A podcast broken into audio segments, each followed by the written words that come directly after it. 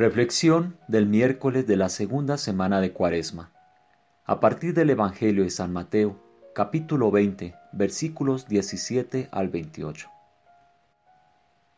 Ustedes saben que entre los paganos los gobernantes dominan sobre ellos, y sus grandes hombres hacen que su autoridad sea sentida. Esto no ha de pasar entre ustedes. El Evangelio imagina convoca ante nosotros una nueva y extraordinaria visión de humanidad y sociedad. Si no nos sentimos un poco confundidos por esto, no lo hemos imaginado. Ello nos deja perplejos porque suena por un lado correcto y por otro altamente improbable que alguna vez sea realizado. Aun si es irreal, si lo rechazamos, nos estamos disminuyendo a nosotros mismos. ¿En serio? Un orden mundial en el cual aquellos que ocupan puestos de poder genuinamente actúan como servidores, donde aman al pueblo y no codician el poder?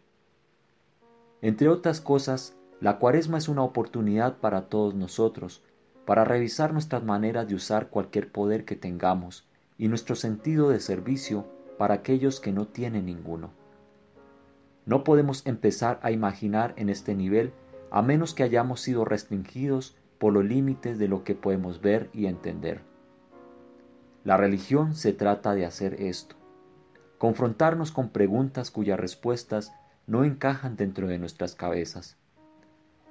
Esta es la razón por la cual los grandes genios religiosos tenían la virtud de la simplicidad y nos hacen suspirar con asombro en lugar de solo alentar la victoria. Tomemos por ejemplo las parábolas del reino. El reino de Dios es como alguien que encontró un tesoro enterrado en un campo. Lo enterró de nuevo y con alegría fue y vendió todo lo que tenía y compró el campo.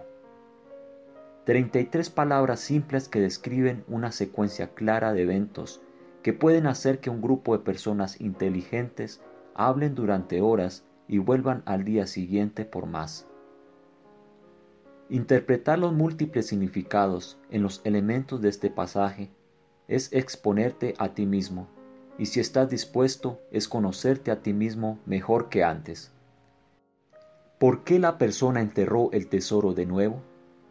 ¿Para evitar que otros lo sepan? ¿Para mantenerlo seguro? ¿Porque pertenece al campo?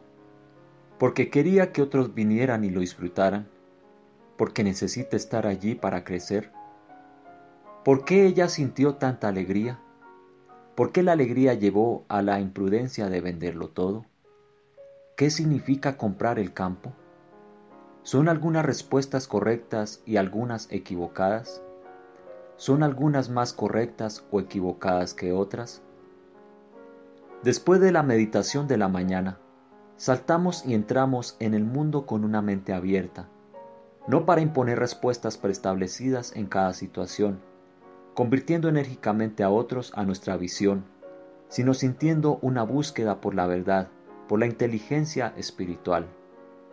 Por la tarde, interiormente más desaliñados de lo que estábamos en la mañana, nos sentamos y dejamos que el espacio interno se organice, no solamente evaluando el día como bueno o malo, sino probando sus significados.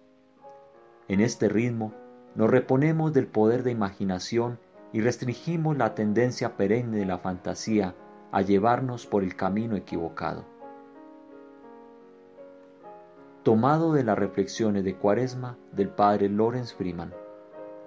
Traducción Jorge Rago, WCCM, Venezuela.